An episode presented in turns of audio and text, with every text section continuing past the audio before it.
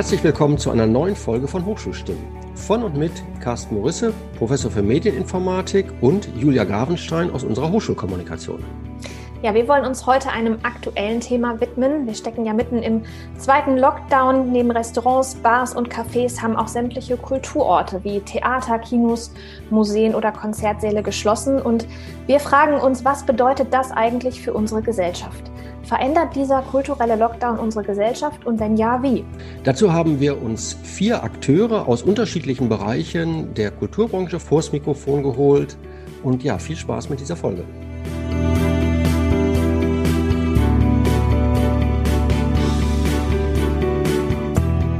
Bei uns ist nun Barbara Hornberger, Professorin für Didaktik der populären Musik bei uns am Institut für Musik. Hallo Barbara. Hallo, schönen guten Tag. Barbara, musikalische Live-Veranstaltungen sind momentan nicht möglich. Viele Konzerte und Auftritte, auch bei euch am Institut für Musik, werden stattdessen einfach gestreamt. Nun ist äh, Stream für die Musik schon lange Realität und nichts Neues mehr kommen äh, Musikerinnen und Musiker und vielleicht auch wir als Publikum mit diesem aktuellen Kulturlockdown, also zumindest was die Musik betrifft, besser zurecht als andere kulturelle Bereiche? Wie würdest du das einschätzen? Also wenn ich den Musikern und Musikerinnen zuhöre, würde ich sagen, nein. Ähm, beim Publikum kann ich schlecht einschätzen. Ich glaube, da hat es viel damit zu tun, was suchen die Menschen in der Musik. Wenn man äh, nur hören will, kommt man, glaube ich, hervorragend zurecht, weil Spotify selber ist ja nicht betroffen. Ähm, und, sein, und die CDs sind auch immer noch zu Hause und Plattenindustrie kann auch immer noch arbeiten. Ähm, aber natürlich hat sich Musik in den letzten Jahren auch stark auf Live-Events verlagert.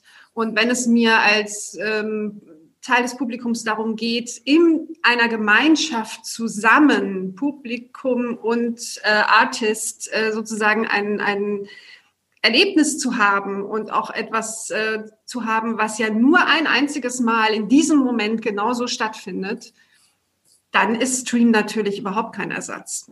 Ja, du hast genau gerade das angesprochen. Ähm, ich glaube, da sind wir uns auch einig, dass ein Live-Konzert sowohl jetzt ähm, für die Musikerinnen und Musiker als aber auch für das Publikum eine ganz andere Atmosphäre, eine ganz andere Stimmung und Erfahrung ist als so ein digitales ähm, Format. Jetzt hat unser Gesundheitsminister kürzlich gesagt, wir müssten jetzt einfach noch mal ein bisschen die Probacken zusammenkneifen.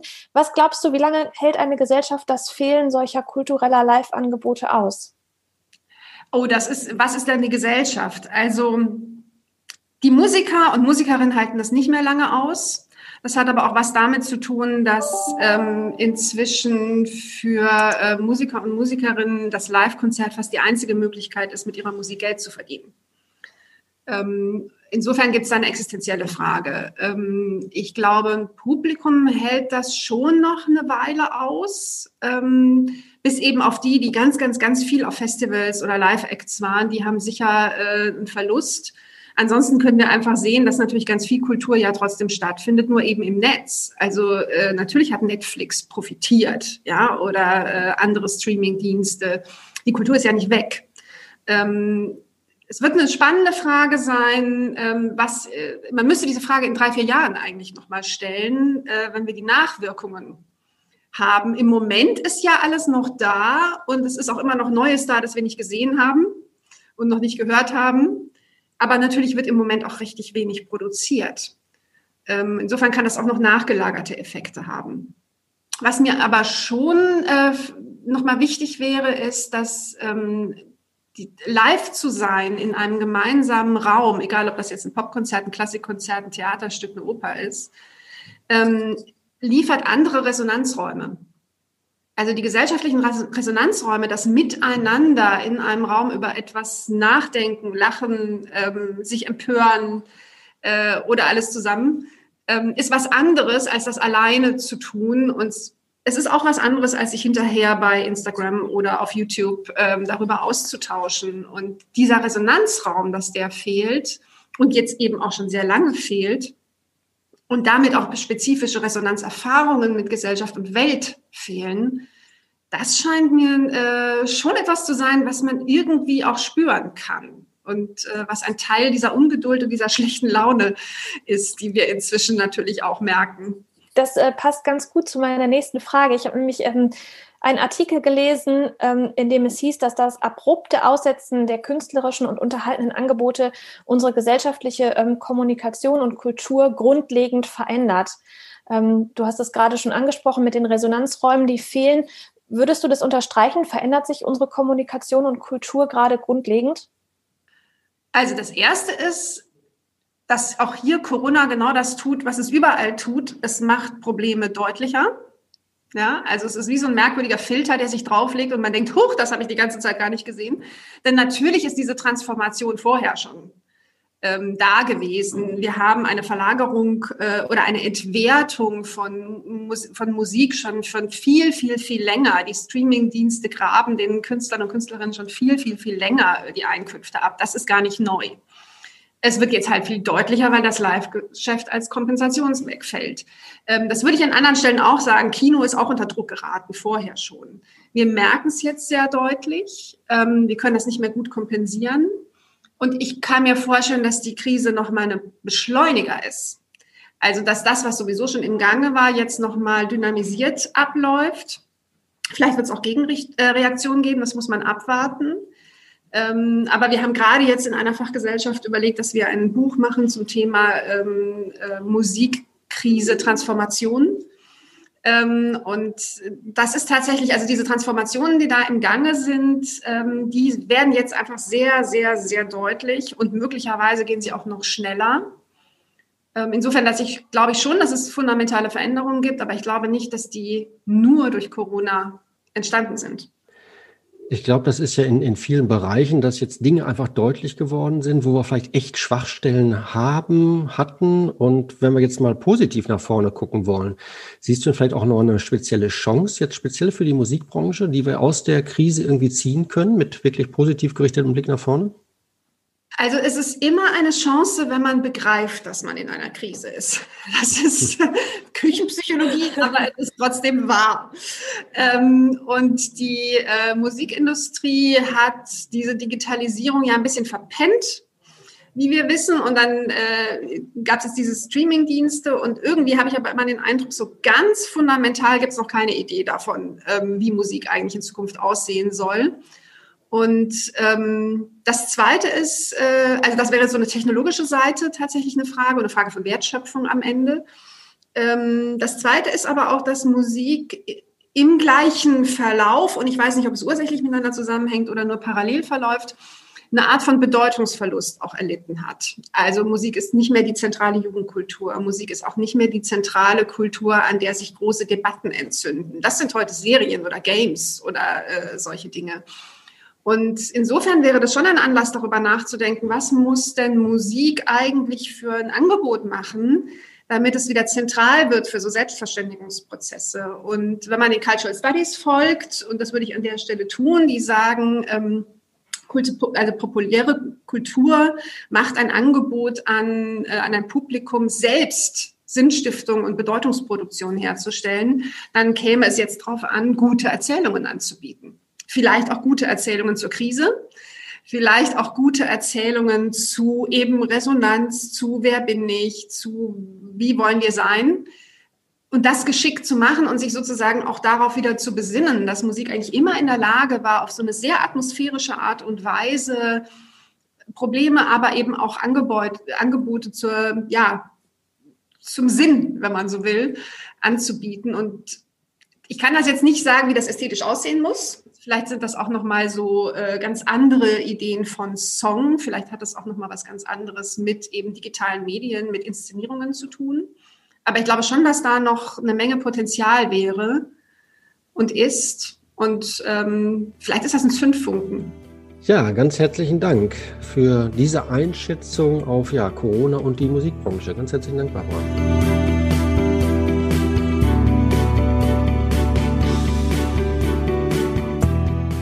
Zugeschaltet ist jetzt Frederik Hochheimer vom Institut für Theaterpädagogik. Erstmal Hallo an dich, Frederik. Ja, hallo, schön, dass ich bei euch sein kann. Ja, Frederik, wir befinden uns ja jetzt mitten im zweiten Lockdown quasi. Auch Theater haben überall in Deutschland ähm, leider wieder geschlossen. Und ähm, ich habe kürzlich gelesen in einem Artikel, da hieß es, das abrupte Aussetzen künstlerischer und unterhaltender Angebote verändert die gesellschaftliche Kommunikation und Kultur in ihrem Kern. Wie würdest du das sehen? Verändert sich unsere Kommunikation und Kultur gerade grundlegend? Mm, ja, das würde ich auf jeden Fall so sehen. Also einfach durch all die Folgen, die wir in unserem Miteinander gespürt haben durch die äh, Corona-Pandemie und durch die Auswirkungen. Also wir kommunizieren ja ganz anders. Ich merke das natürlich bei uns an der Hochschule. Auf einmal sitzen wir alle im Homeoffice, äh, sitzen ständig vor den Zoom-Konferenzen, so dass ähm, informelle Miteinander ist ja sehr verschwunden. Ähm, von daher würde ich sagen, dass sich unsere Kommunikation definitiv momentan grundlegend verändert hat. Was uns davon in einer postpandemischen Zeit erhalten bleiben wird, ist ja die große Frage. Es wird sich sicherlich vieles wieder normalisieren, aber ich denke, es werden auch äh, Relikte bleiben. Wir werden sicherlich einige Sachen auch mitnehmen können, Sachen, die wir gelernt haben. Ähm, davon sicherlich viele positiv, vielleicht manche auch nicht so positiv. Streaming ist ja schon seit einiger Zeit ein Begriff, aber äh, Streaming hat hier sicherlich jetzt im Zuge der Corona-Pandemie nochmal einen ganz deutlichen äh, Aufschwung gewonnen. Und überall auf der Welt finden Künstlerinnen und Künstler verschiedener Branchen kreative, digitale Wege, um ihre Angebote zum Publikum zu bringen.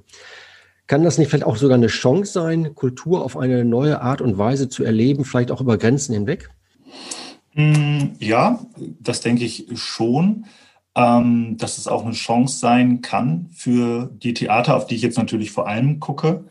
Ähm, ich glaube, als so im Frühjahr der erste Lockdown kam, ähm, war das auch so ein bisschen, also sind ja viele Theater dann sehr schnell auf diesen Zug aufgesprungen. Fast jedes Theater hatte auf einmal einen Online-Spielplan. Es wurde viele Inhalte, Vorstellungen wurden gestreamt, die abgefilmt wurden ich finde das gut, dass das Theater damit auch irgendwie mit dieser, also mit der, der neuen Digitalität konfrontiert wird, weil die digitale Transformation ist einfach das Thema unserer Zeit. Also auch wenn es jetzt gerade so ein bisschen äh, hinter Corona verschwindet, obwohl es ja auch da äh, ganz viel mit zu tun hat jetzt gerade, aber ist das einfach das Thema, was unsere Zeit bestimmt. Und ähm, ich glaube, dass das Theater da ganz viel lernen kann. Ich glaube aber nicht, dass Formate, Streaming-Formate langfristig das analoge Theatererlebnis ersetzen können, weil Theater ist einfach eine Kunstform, die von dem gemeinsamen Miteinander in einem Raum lebt.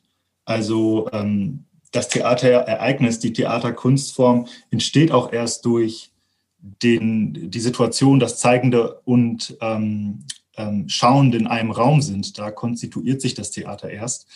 Und das ist natürlich eine Übergangslösung. Ich finde es auch total spannend, wenn Theater mit äh, digitalen Formaten ähm, experimentieren, das nutzen, das aufgreifen, aber es wird das äh, Theater als Schauereignis nicht ersetzen können langfristig. Mhm.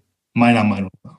Gibt es von eurem Institut für Theaterpädagogik spezielle Angebote während des Lockdowns? Meinst du jetzt, wie wir bei uns die Lehre organisieren, strukturieren oder geht es eher um das Burgtheater, das ja auch noch eher das, eher das Burgtheater. Ja. Mhm. Also, wir mussten natürlich vieles aussetzen. Also das Festival Freie Schichten, was wir sonst ja immer im Sommersemester haben, musste jetzt ausfallen im Sommersemester. Unsere ganzen Veranstaltungen ähm, mussten ausfallen. Aber wir haben uns auch so langsam akklimatisiert. Und es gibt auch wieder ein Seminarangebot, das ich mitleite das auch im Sommersemester größtenteils ausgefallen ist. Jetzt gibt es zum Beispiel das Campus Theater. Das ist ein Theaterspielclub, der studiengangsübergreifend bei uns am Campus Lingen angeboten wird, der jetzt auch schon dreimal in digitaler Form stattfinden konnte, also digitale Proben sozusagen. Ähm, das rollt wieder an. Mit dem wollen wir dann im Sommersemester auch wieder analoger werden. Ziel ist es da einmal im Jahr, also immer im Sommersemester auch gemeinsam mit interessierten Studierenden ein Stück auf die Beine zu stellen, eine Produktion fertigzustellen. Das ist natürlich gerade total spannend. Was können wir jetzt machen? Da wird sich sicherlich digitale Probe mit analoger Probe abwechseln müssen. Wir müssen hybride Form finden, aber das läuft. Äh, jetzt gerade wird das Diskursfestival bei unserem Institut geplant. Das ist ein Format, das Studierende des fünften und siebten Semesters zusammen in der Lehre erarbeiten. Und das soll dann im Januar stattfinden. Auch das wird gerade natürlich noch schwerpunktmäßig digital geplant. Äh, da wird es Performances und Vorstellungen bei uns geben, die dann auch gestreamt werden. Je nachdem, was wir dann auch dürfen. Ende Januar wissen wir noch nicht, wie die Situation sein wird. wenn wir es dürfen, dürfen, können auch Externe dazu kommen, was ich aber an Betracht der Situation gerade nicht so sehe. Ähm, aber da sind wir auf jeden Fall auch auf der Suche nach Formaten und Möglichkeiten. Du hast eben schon gesagt, dass das ähm, Theater ja eigentlich davon lebt, dass man eben wirklich in einem Raum zusammenkommt, also auch physisch ähm, live zusammenkommt. Wenn wir jetzt den Blick nach vorne richten, ähm, auf eine Zeit nach Corona, könnte es nicht auch sein, dass wir uns dann eigentlich so sehr nach, ja wirklich nach analoger menschlicher Begegnung sehen, dass das Theater vielleicht auch nochmal einen ganz neuen Zulauf erfährt? Mm, ja, das kann ich mir gut vorstellen und das wünsche ich mir natürlich auch fürs Theater. Ähm, also ich glaube, diese Zäsur kann auch was sehr Positives für, fürs Theater sein, weil sich vielleicht viele Theaterschaffende jetzt auch nochmal zwangsläufig überlegen konnten, okay, was wollen wir eigentlich? Welche mhm. Themen wollen wir behandeln? Und es gibt ja so viele Themen, die gerade sprichwörtlich auf der Straße liegen. Und ich glaube, da tut das Theater äh, als Kunstform gut daran zu überlegen, okay, wie kommen wir wieder in den Diskurs mit der Gesellschaft? Wie können wir der Ort sein, der Theater ja immer auch war, wo solche Themen verhandelt werden? Also, dass das Theater eben keine, ja, ich sag mal, Kunst- oder Elfenbeinturmzüge bekommt, sondern dass es offen ist für alle Menschen, dass da Themen verhandelt werden können. Ähm, und ich glaube, das wird jetzt auch nach der Pandemie oder nicht nach der Pandemie, sondern dann, wenn es wieder die Möglichkeit gibt, gemeinsam im Theater zusammenzukommen, ganz wichtig sein, äh, dass sich die Theater da aufmachen, mehr als sie es vielleicht auch vorher waren ähm, und so ein Ort werden für einen Austausch, für einen Diskurs. Ja, vielen lieben Dank für die Eindrücke und Impulse. Ja, sehr gerne.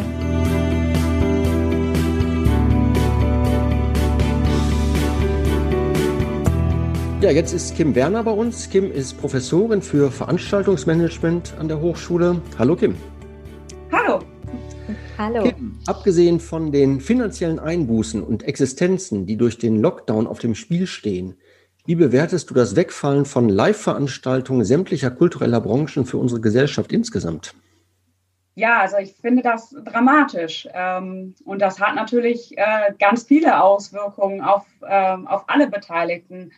Also wir können da auf, auf die Hochschule natürlich gucken. Es hatte ganz riesen Auswirkungen auf uns natürlich.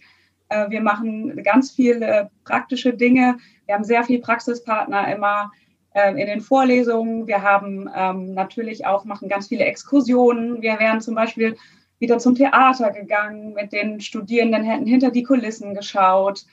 Ähm, ja, äh, in, wir haben Praxispartner im Bereich der Museen. Ich hatte am ja, wirklich 14. März dieses Jahr noch die Frau Meersinger ähm, in, den, in der Vorlesung. Die leitet den Fachbereich Kultur in Osnabrück.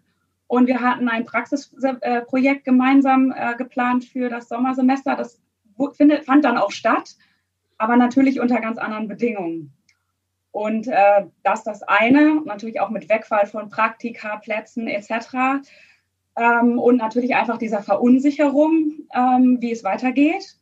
Und natürlich auf der anderen Seite dann die Branche selbst, ja, wo es mir jetzt auch schwerfällt, ne, oder man sollte auch jetzt keine Branchen vergleichen, aber erklären Sie mal einem Künstler, äh, erklären Sie einem Techniker oder einem Angestellten bei einem Museum, ähm, warum jetzt unsere Innenstädte voll sind und auf der anderen Seite er halt Probleme hat, seine Familie ja über Wasser zu halten, sage ich jetzt mal ganz salopp, weil äh, ja, er eben, ihm wurde ja seine, er hat praktisch Berufsverbot faktisch eigentlich. Ne? Und die Künstler und die, die Menschen, mit denen ich spreche, das, da geht es jetzt auch gar nicht darum, dass äh, die das nicht verstehen. Das verstehen die alle.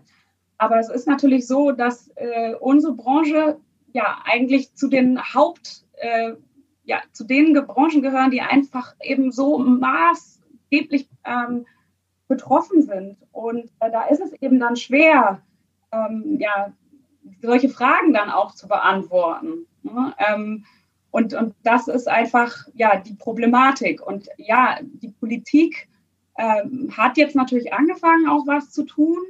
Ähm, das wurde auch ja nachgebessert, aber das liegt halt auch daran, dass sich unheimlich viele Interessengruppen jetzt zusammengeschlossen haben. Ne? Und ähm, da kann man die Alarmstufe Rot nennen. Da können wir bei uns ähm, ähm eine unserer Studentinnen hier von der Hochschule ist zum Beispiel ganz aktiv bei den Kulturgesichtern. ähm, einfach um unserer Branche ja mehr Stimme zu verleihen. Man muss natürlich auch vielleicht dann auch als Selbstkritik dann so ein bisschen eingestehen, dass das vielleicht in der Vergangenheit noch nicht so gut war ne, mit, der, mit der Stimme. Also da hätten wir als Branche vielleicht auch mehr, mehr machen müssen. Wir waren eben nicht immer die Ersten, ähm, die ja bei Fördermitteln, ne, es gibt halt andere Branchen, ich will jetzt auch niemanden zeigen, aber die sind halt dann schon eher mit ihrer Lobby unterwegs gewesen. Ich glaube, das ist auch was, was wir jetzt gerade sehr schmerzlich lernen. Ja, ja, ähm, du hast eben schon angesprochen, ähm, dass ja jetzt bei uns im Hochschulkontext ähm, dann andere Formate gefunden werden mussten, auch zwangsläufig, um Dinge umzusetzen. Nun finden ja auch Kulturschaffende verschiedenster Branchen gerade trotzdem irgendwie viele kreative Wege, um ihre Angebote in, in einer anderen Form vielleicht ans Publikum zu bringen. Ne? Stichwort Streaming, andere digitale Formate. Braucht es vielleicht einfach auch eine Transformation kultureller Veranstaltungen?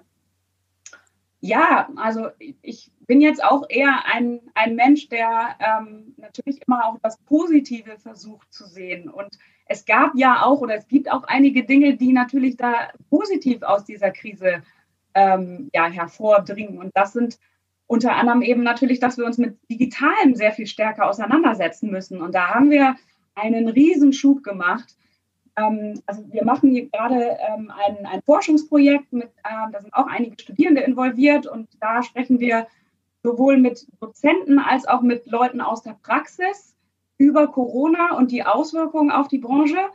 Und da wird jetzt eben auch immer wieder darauf hingewiesen, das Positive ist wirklich, wir hat, man hat uns ja hervorkatapultiert, oder? Wir wurden ja äh, in, in eine andere äh, Sichtweise einfach versetzt. Und jetzt müssen wir uns eben damit auseinandersetzen. Äh, das hat jetzt nicht nur was in der Kulturbranche, mit der Kulturbranche zu tun, sondern mit der ganz, ganzen Veranstaltungsbranche. Die Digitalisierung war da nicht so weit äh, fortgeschritten. Und da haben wir natürlich jetzt die einmalige Chance auch. Ne? Es gibt kein wie früher. Ist, also meines Erachtens wird es das nicht mehr geben. Wir werden nicht wieder in diesen Zustand kommen, in dem wir vor Corona waren. Es wird anders sein. Und jetzt äh, wird, ist es an uns eben das zu nutzen. Und das, ich habe jetzt heute Morgen wieder von einer, von einer Freundin die Einladung bekommen zu einem Theater, ich glaube Ballett war es, ähm, ne, wo man eben dann online gucken kann. Wir müssen ja auch sagen, dass das Schwierige, was jetzt mit, mit Corona einfach auch ist, ist, dass Kultur hat ja auch ja eine ein ganz, ganz wichtige Bedeutung für unsere Gesellschaft und das fehlt. Und das ist ja auch das Schwierige, wo ich mir auch ehrlich gesagt ein bisschen schwer tue, dass jetzt halt alles zu ist. Und das ist natürlich einfach, daran zu gehen und zu sagen, ne, das können wir kontrollieren. Deswegen machen wir das jetzt alles dicht. Aber auch eben, ja, dieser ganze Bereich, die Menschen ja, vereinsamen. Ne? Also Einsamkeit ist ein großes Thema. Es war ja jetzt auch ein großer Artikel in der NOZ dazu. Äh, die Suizidraten, das müssen wir auch alles berücksichtigen. Und Kultur ist wichtig für unsere Gesellschaft. Und das müssen wir einfach auch äh, ja, im Hinterkopf behalten. Und ich finde das halt wichtig, dass wir weiterhin da mit einer großen Stimme sprechen, damit eben sollte ja sowas nochmal eben passieren, vielleicht dann eben nicht die Politiker sofort bei der Kultur ansetzen und da alles schließen. Mir, tun einfach die Leute leid, die jetzt in Hygienekonzepte investiert haben, sich da so viele Gedanken gemacht haben und jetzt, ja, können sie es nicht durchführen. Ja, vielleicht können wir bei der Bedeutung ähm, der Kultur für die Gesellschaft noch mal einen Moment bleiben. Ähm, ist gerade schon angesprochen, auch Stichwort Einsamkeit und dass ne, kulturelle Veranstaltungen Menschen, Menschen zusammenbringen. Da findet ein Austausch statt. Brauchen wir vielleicht gerade auch in so Krisenzeiten wie jetzt eigentlich umso mehr künstlerische Inspiration und kulturelles Leben? Ja, eigentlich schon. Ne? Und das, das Schwierige dabei ist, dass das digital einfach was anderes ist. Ne? Ja, klar, ich kann mich jetzt, ähm, ich meine, ich habe ein, hab eine Familie. Ne? Natürlich können wir uns abends hinsetzen und uns ähm, ja, einen Film angucken, vielleicht sogar ein, ein Theaterstück ne, für, für Familien. Gibt es ja auch, normalerweise wäre wär ich jetzt äh, garantiert zwei, dreimal in der Lagerhalle gewesen mit meinen Kindern und hätte dann da verschiedene äh, Weihnachtsstücke ähm, angeschaut. Und das fehlt. Natürlich kann ich das hier vor, vor, vor dem Fernseher machen. das ist ja ein ganz anderes Erlebnis. Mhm. Und ne, wenn jemand, ich habe halt viele Personen im Bekanntenkreis, die sind alleinstehend. Ja gut, natürlich kann ich mich da jetzt vor Zoom verabreden und mir dann gemeinsam, aber ja, es ist einfach was anderes. Und ich hoffe auch, dass das äh, eine Sache ist, die wir aus Corona lernen, ist, dass dieses Live-Erlebnis, dass das, ne, dieser, dieser Austausch, das Haptische, dass das einfach wichtig ist, auch für unsere mentale Gesundheit. Und das fällt jetzt halt eben alles weg. Und man hat mir ja schon vor, ich weiß nicht, 20, 15, 20 Jahren gesagt, Frau Werner, Messen, brauchen, brauchen wir nicht mehr. In, in 15 Jahren gibt es nur noch digitale Messen. Da braucht, brauch, geht keiner mehr auf eine Messe. Und Gott sei Dank ne, ähm, ist das ja, wie, wie, ich finde, nicht passiert, ne, weil eben auch dieser Austausch da ist, weil viele halt eben auch auf Veranstaltungen gehen, ne, auch eben gerade auf Kulturveranstaltungen natürlich für den Austausch oder zur kritischen Diskussion oder ja, ähm, aus allen möglichen Dingen. Und das ist wichtig für unsere Gesundheit und für unsere Gesellschaft. Und das müssen wir uns vor Augen halten. Das ist ein, finde ich, ganz großes Learning, was wir aus, aus dieser Krise ziehen sollten.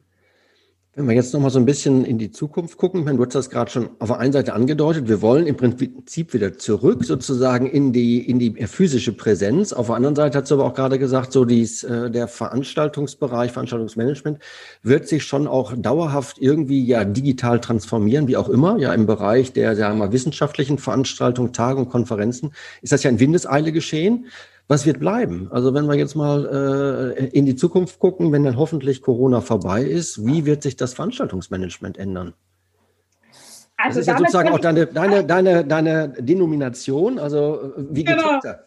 Ja, also wenn ich das jetzt natürlich eins zu eins wüsste, dann wäre ich, glaube ich, gar nicht mehr hier, sondern dann. Aber ähm, grundsätzlich, natürlich ähm, gibt es da verschiedene Szenarien, die da gespielt werden. Und ähm, es wird sich, wie gesagt, ähm, meines Erachtens ändern. Wir, wir können oder wir werden nicht mehr in das, die Branche wird sich ändern. Wir gehen nicht wieder in das so zurück, wie es mal war. Ich glaube halt, äh, ja, dass, dass äh, hybride Veranstaltungen ähm, einen ganz großen Schub kriegen werden. Sich die Leute auch, ähm, sie wissen ja jetzt, dass es anders geht. Also ich meine, wie oft saßen wir jetzt schon oft äh, mittlerweile in einem Meeting und haben uns gedacht, ach, da hätte ich in den letzten Jahren gar nicht extra hinfahren müssen. Das wäre auch so gegangen. Und ähm, so glaube ich, dass schon, also gerade ähm, Reisen, ich glaube, dass das Business Travel, dass da ein Einbruch erlebt, äh, stehen wird, weil sich viele dann öf öfter auch mal fragen, muss ich denn da jetzt wirklich hin? Ähm, oder geht das vielleicht auch digital? Aber ähm, wie gesagt, trotzdem bin ich mir relativ sicher, dass dieses, ja, dieses Erleben, dass, dass wir, uns wieder treffen wollen, dass wir uns wieder austauschen wollen und dass das eben einfach, dazu ist die Technik auch im Moment noch gar nicht weit genug. Ne? Wir, wir haben noch ein anderes Forschungsprojekt mit VR-Brillen, ähm, wo wir die Studierenden ähm, auch eben ne, überlegen lassen, wann ist sowas denn relevant und wann macht es vielleicht auch gar keinen Sinn. Ähm, aber ähm, ja, das, das, da habe ich ja manche Sinne gar nicht, zumindest im Moment noch nicht. Ne? Also das, das, Riechen. Ähm, und es gibt ja die ganze Eventpsychologie, ist ja ein Riesenthema momentan. Ähm, ne, wie riecht denn äh, eine Veranstaltung? Wie fühlt sich die denn an? Und ähm, da kann man ja auch ganz viele Effekte kreieren. Und äh, sowas ist in der virtuellen Welt ja momentan zumindest noch nicht, noch nicht abbildbar. Also es wird sich verändern. Ich glaube, es wird mehr Hybrid, also zumindest im, im, im Business-Bereich, im Business-Event-Bereich garantiert. Ähm, Im Kulturbereich glaube ich, dass da auch unsere Studierenden, die sehen sich ja auch äh, wieder nach, ja, ich will nicht sagen Nähe, aber ja doch irgendwie schon. Ne? Die möchten sich gern austauschen. Die, die, merken jetzt auch, das ist irgendwie nicht das ganz, das ganz Wahre, sich die ganze Zeit immer nur auf einem Bildschirm auszutauschen. Und die wollen sich wieder treffen. Und die haben auch ein großes Interesse an Kultur. Also äh, ich hatte jetzt in einem Kurs einen, äh, haben wir Posterpräsentationen gemacht und da hat ein, ein Student auch mal junge Leute befragt, ne, wo es denn hin und wie, wie sieht es denn bei euch aus mit, mit Kultur? Und die möchten da auch wieder gerne ins Theater. Das Theater wird sich halt vielleicht verändern. Es wird halt, ne, das Publikum verändert sich und, und wir uns auch damit. Wir müssen uns dann eben dem anpassen. Zielgruppen ist ja nun mal das Wichtigste bei Veranstaltungsplanung. Und da müssen wir uns eben drauf einstellen. Und vielleicht ist das einfach unsere große Chance, jetzt auch mehr zu gucken, wie stellen wir uns denn zukünftig auf, damit eben aus dieser Krise eine Chance wird. Das war doch ein schönes Schlusswort. Vielen lieben Dank für die Einblicke.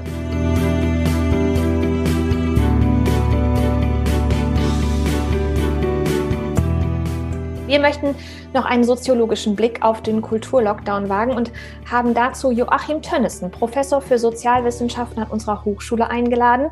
Erstmal Hallo an dich, Joachim. Hallo. Du bist äh, studierter Soziologe, Anthropologe und Philosoph.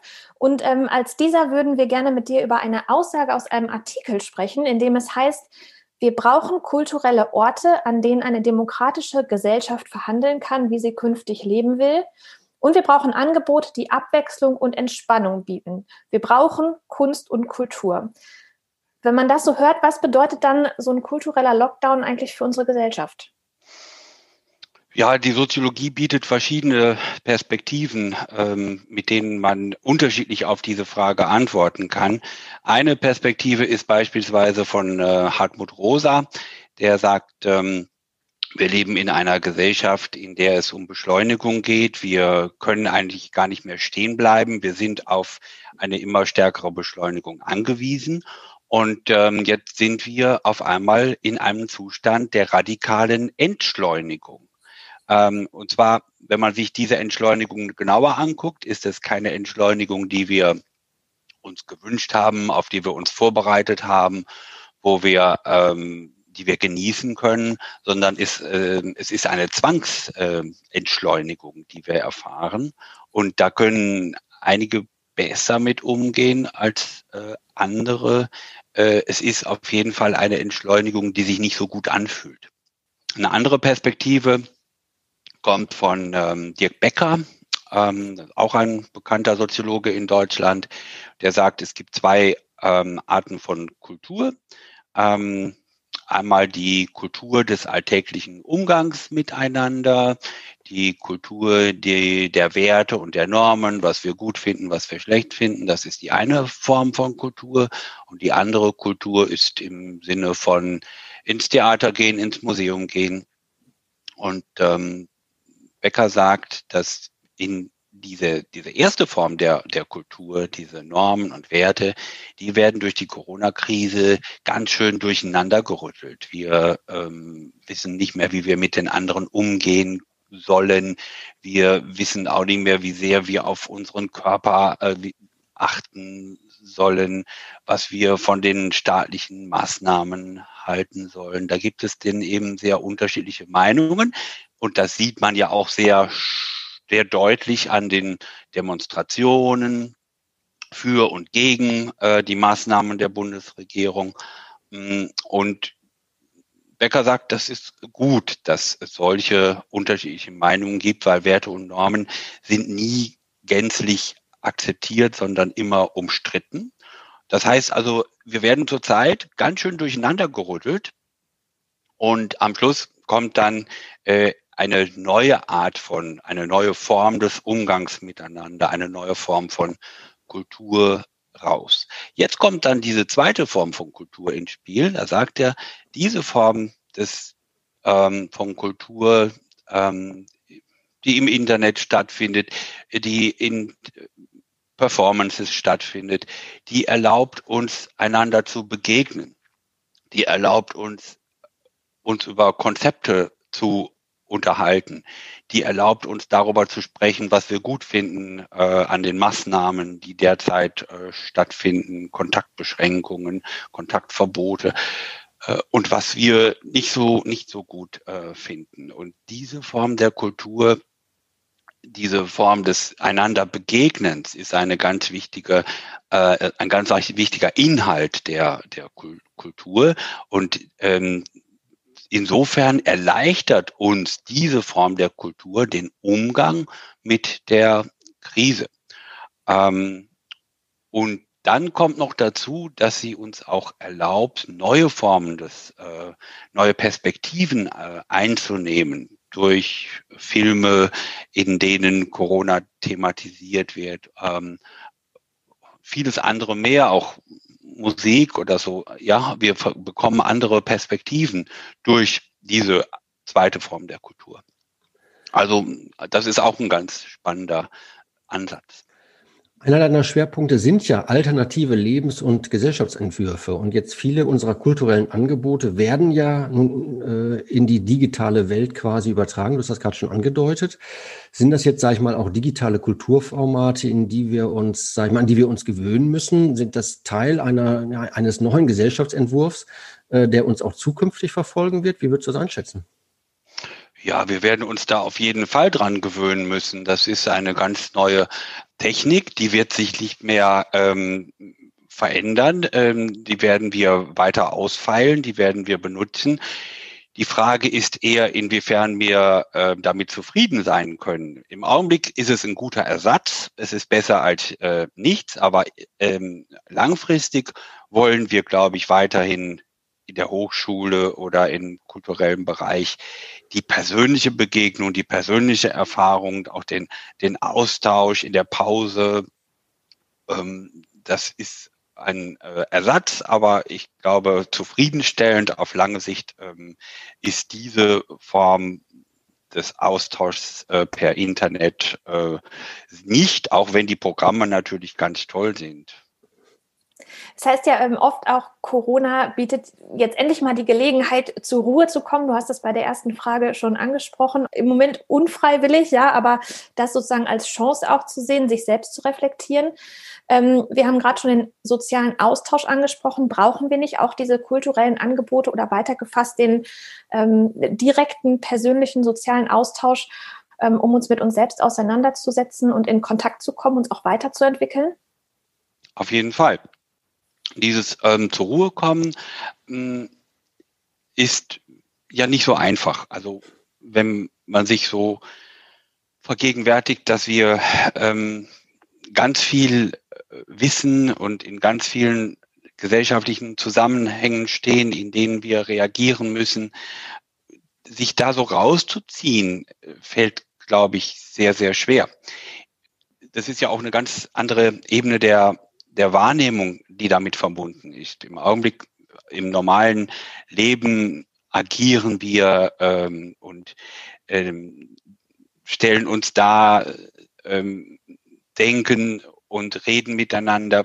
Aber dieses, e, diese Ebene des Spürens, ähm, die ich jetzt damit äh, ansprechen will, die ähm, stellt sich ja nicht so äh, einfach äh, her. Ich habe vor zwei Wochen in der Blogwoche haben wir einen Yogakurs äh, angeboten und da ist genau dieser dieser Switch von der von der drin von der Ebene des ähm, der nach außen Darstellung. Wir sind ja sehr egozentrierte Wesen. Das wird uns ja auch sehr beigebracht, dass wir uns zu behaupten haben, dass wir uns dar, darzustellen haben, dass wenn wir aus dem Elternhaus herauskommen, dass wir uns in der Welt zu bewähren haben.